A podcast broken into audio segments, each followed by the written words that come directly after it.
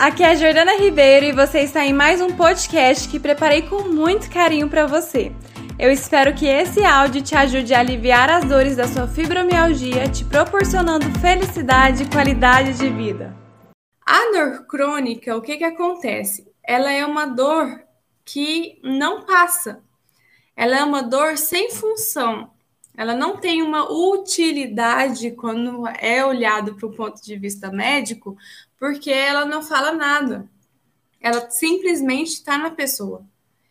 Ai, faz exame, faz uma coisa aqui. A dor crônica ela pode começar através de uma lesão, tá?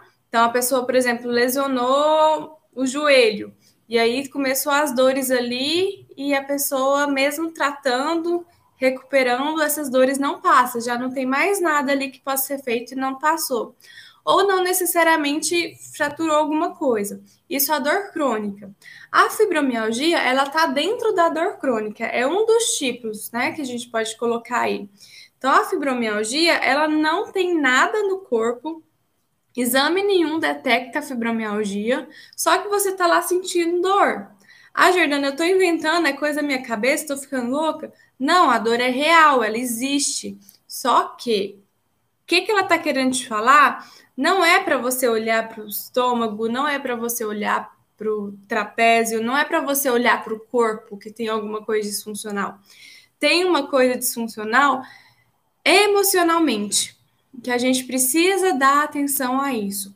E dependendo da forma que você lida, começa o ciclo da dor.